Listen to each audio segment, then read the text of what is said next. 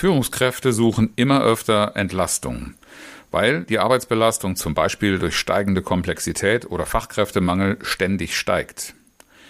Wenn es dann darum geht, Aufgaben und Verantwortung zu delegieren, dann zeigt sich oft, dass Mitarbeiter gar keine Lust dazu haben, Verantwortung zu übernehmen.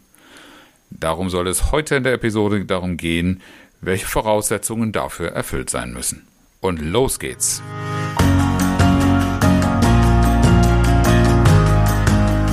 Herzlich willkommen zu Führen im Team, deinem Podcast für Führungskultur und gute Teamzusammenarbeit.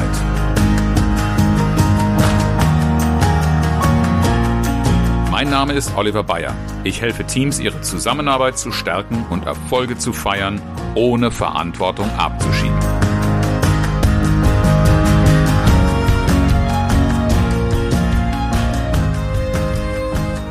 Es ist ein Klassiker in Seminaren und Workshops mit Führungskräften oder Leitungsteams. Da wird oft über die mangelnde Verantwortungsübernahme oder die Bereitschaft dazu geklagt. Meine erste Frage ist dann üblicherweise, was bedeutet denn für euch und bei euch Verantwortung? Wofür steht das? Und die Antworten, die ich darauf bekomme, sind sehr, sehr spannend. Das heißt dann ganz spontan, ja, das geht darum, wer die Konsequenzen trägt. Oder wer zur Verantwortung gezogen wird, wenn etwas schief läuft. Oder es geht auch darum, wer die Erwartungen zu erfüllen hat. Und ganz oft ist im Zusammenhang mit Verantwortung auch das Thema Belohnung und Bestrafung verbunden.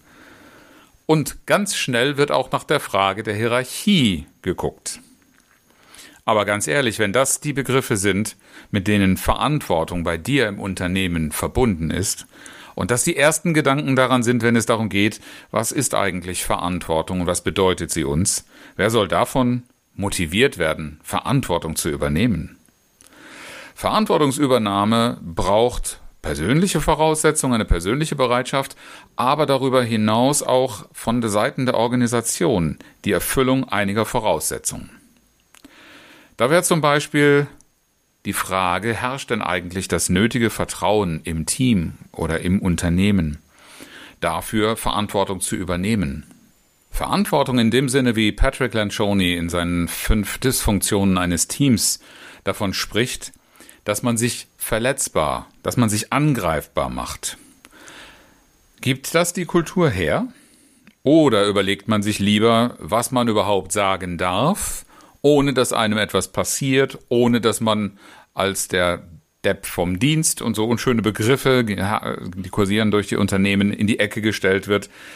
Ja, und was tut denn die Führung auch regelmäßig für den Aufbau und für den Erhalt von Vertrauen? Da darfst du auf jeden Fall mal genauer hinschauen, denn das ist eine der wesentlichen Rahmenbedingungen dafür, dass ein Mitarbeiter, wenn er nicht von sich aus total darauf tickt, auch in der Richtung was erreichen und machen zu wollen, braucht, damit er ermutigt wird. Viele haben nun mal in ihrem Berufsleben und vielleicht sogar innerhalb deines Unternehmens andere Dinge erlebt, weshalb sie glauben, dass Verantwortung zu übernehmen keine gute Sache ist. Der zweite Punkt, auf den du schauen darfst, ist die Fehlerkultur in eurem Hause.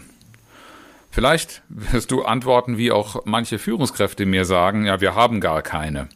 Aber auch das ist eine Fehlerkultur. Selbst wenn du das Gefühl hast, wie wir mit Fehlern umgehen, das ist völlig falsch, das ist eine Kultur, denn Kultur beschreibt immer, wie man tatsächlich etwas lebt. Und dann darfst du mal hinschauen, wie groß ist denn die Angst, Fehler zu machen, bei dir selbst, in deiner Umgebung, insgesamt in der Organisation. Und was passiert, wenn Fehler tatsächlich mal auftreten? Setzt dann das berühmte Fingerpointing, also das Auszeigen von jemandem, der irgendetwas falsch gemacht hat, und die Suche nach dem, der das war, der das zu verantworten hat, ein? Oder habt ihr ganz selbstverständlich eine offene Diskussion über begangene Fehler, auch von denjenigen, die sie tatsächlich begehen, bei denen sie aufgetreten sind, und wie man diese Fehler einerseits wieder gut macht, den Schaden beseitigt, andererseits aber auch für die Zukunft daraus lernt und vermeidet, Fehler zu machen, diesen Fehler nochmal zu machen. Und das ist ganz, ganz oft der Knackpunkt. Ich höre von vielen Mitarbeitern, aber auch Führungskräften, dass sie sich wünschen, dass eine solche Fehlerkultur im Hause entwickelt werden müsste. Und da muss man vielleicht auch mal über den Begriff des Fehlers nachdenken.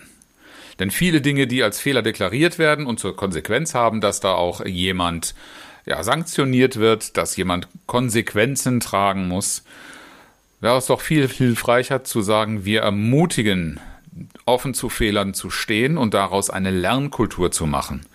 Denn selbst die per größten Perfektionisten, das sind ja bekanntlich die Menschen, die am meisten Angst vor Fehlern haben, werden verstehen, dass wenn man mit Fehlern richtig umgeht, daraus durch das Lernen ein höherer Grad an Perfektion entstehen könnte. Aber es braucht Mut dazu und auch das, was ich im ersten Punkt, zu dem du ja schon ein paar Gedanken mitbekommen hast, auch erwähnt habe. Es braucht ein Vertrauen. Also Fehlerkultur und Vertrauen hängen ganz eng miteinander zusammen. Der dritte Punkt, zu dem du hinschauen darfst, ist, wird denn die Verantwortung auch als Wert im Unternehmen kommuniziert und vorgelebt? Das kann man zum einen natürlich am eigenen Verhalten festmachen. Was tust du dafür? Wann sprichst du darüber, dass Verantwortung etwas Positives ist, dass du gerne übernimmst und das auch ja einen Wert äh, darstellt, mit dem man gestalten kann, mit dem man sich einbringen kann, in den man auch etwas Bedeutendes mitbewirken kann. Das Vorbild zu geben ist sehr viel wichtiger, als Verantwortung einzufordern. Denn Menschen, die sowieso schon im Widerstand sind, Verantwortung zu übernehmen, und die Lust darauf bekommen, Verantwortung zu übernehmen, bekommen sollen, denen brauche ich mich nicht mit einer Forderung gegenüberzustellen. Denen muss ich die Lust wecken, muss ein gutes Vorbild, eine gute Idee abgeben, warum das eine gute Sache sein könnte. Und dazu ist hilfreich, Verhaltensweisen zu definieren, die Verantwortung unter Beweis stellen, aus deiner Sicht oder aus Sicht der Unternehmensleitung. Und das in der Kommunikation auch regelmäßig zu thematisieren. Und zwar nicht im Vorwurfston, was irgendwo unterblieben ist oder nicht gemacht worden ist, sondern als ein Handlungsmuster, das du ganz gezielt verfolgst, das du selber ausübst und lebst und warum du es tust. Ganz wichtig dahinter sind natürlich auch immer Beweggründe, Absichten zu nennen. Zahlt auf die Vertrauensebene ein, ermutigt auch zu Fehlern zu stehen, weil man damit natürlich auch klar machen kann, dass es bei einem Fehler nicht um eine schlechte oder böse Absicht gegangen ist aber in der Kommunikation regelmäßig das Thema Verantwortung als etwas Positives, als, als etwas Willkommenes, als etwas besonders Wertgeschätztes zu thematisieren, anstatt die Enttäuschung darüber, dass die Verantwortung nicht übernommen wird, zu kommunizieren. Bleibt noch der vierte Punkt, zu dem ich dich einladen möchte, und das ist eine systemische Betrachtung. Nämlich, schau dir doch einmal an, was es bringt, Verantwortung zu übernehmen. Und hier ist nicht nur deine eigene Sicht gefragt, die du natürlich dein eigenes Verständnis gehört dazu und ist auch bei der bei dem vorherigen Punkt Vorbild ein wesentlicher Punkt.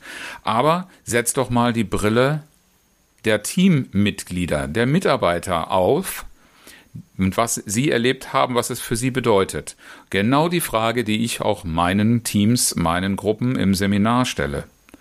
Was bedeutet es eigentlich für dich, ist auch die Frage, was bringt es mir, Verantwortung zu übernehmen? Da kommen viele mit dem Argument Gehalt. Verantwortung zu übernehmen und damit auch vielleicht in seinem Vertrag drinstehen zu haben, für etwas verantwortlich zu sein, bringt in aller Regel auch eine höhere Einstufung mit sich. Das ist vordergründig erstmal richtig und da ist nichts grundsätzlich gegen einzuwenden, nur kann das ja nicht das Allheilmittel sein, dass ich immer nur mit Geld locke, damit Menschen Verantwortung bereit sind zu übernehmen. Denn am Ende wird das eher ein Schmerzensgeld sein. Verantwortung, Freude an Verantwortung, Lust auf Verantwortung, wie ich das heute, den heutigen äh, Titel gewählt habe, braucht deutlich mehr als das. Denn erst einmal heißt ja Verantwortung zu übernehmen auch mehr Pflichten zu haben. Das ist zum Beispiel etwas, was mir abgekauft wird mit einem höheren Gehalt und es bedeutet auch ein höheres Engagement. Und hier scheidet sich dann die Spreu vom Weizen. Ist das etwas, wo ich einsehe, dass ich jetzt mehr Verantwortung übernommen habe und meine Pflicht erfülle? Oder ist es etwas, was ich ohnehin aus voller Überzeugung gerne mit einbringe? Was nicht heißen soll, Engagement ersetzt Gehaltserhöhung oder Motivation. Ausdrücklich möchte ich davor warnen, ähm, dass, dass man quasi äh, überhaupt gar nicht bereit ist, mehr Verantwortung auch auf der Gehaltsebene anzuerkennen. Aber man sollte eben darauf setzen, dass mehr Verantwortung auch erst einmal was anderes ist, dass ein Engagement etwas Positives, etwas Willkommenes ist und dass es auch etwas zurückgibt. Zum Beispiel Gestaltungsräume und Gestaltungsmöglichkeiten im Sinne desjenigen, der die Verantwortung übernimmt. Denn mit der Übernahme von Verantwortung sind üblicherweise auch mehr Rechte verbunden. Rechte gehört zu werden vor Entscheidungen, Rechte Entscheidungen mitzugestalten oder auch gefragt zu werden, bevor man irgendetwas verändert.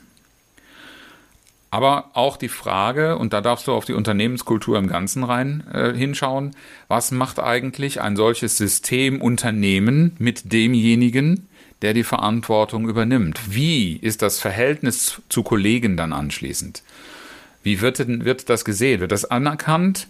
Ist das etwas, was positiv gesehen wird?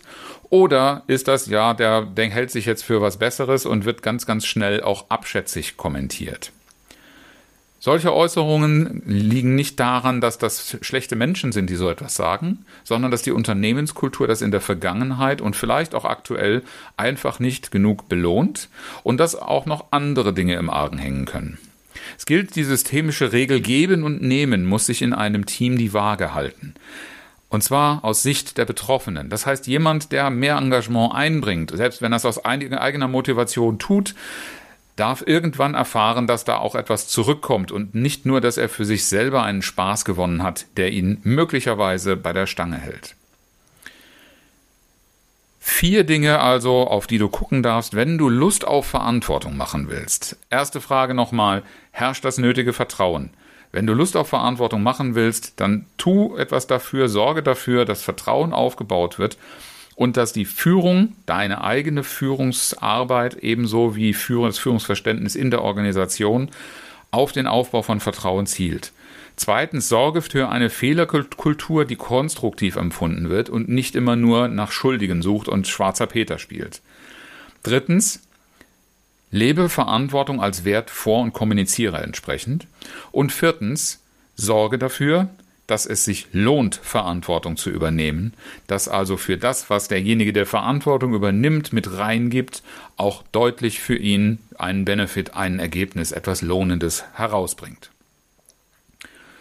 Wie erlebst du das? Da bin ich sehr, sehr gespannt drauf, denn das Thema Verantwortung hat aus meiner Sicht eine Schlüsselfunktion auch für die Gestaltung unserer Zukunft. Ich freue mich, wenn du in dem Sinne in den sozialen Medien mit mir diskutierst, wenn du meinen Accounts auf LinkedIn oder auf Xing folgst und mich gerne auch per Mail an fragen at oliver-bayer.de anschreibst. Ich beantworte gerne Fragen und ich freue mich über jede Art der Diskussion, denn das Thema Verantwortung hat es wirklich verdient. Entsprechend habe ich auch heute das Zitat mitgebracht von Marie Curie. Ich beschäftige mich nicht mit dem, was getan worden ist. Mich interessiert, was getan werden muss.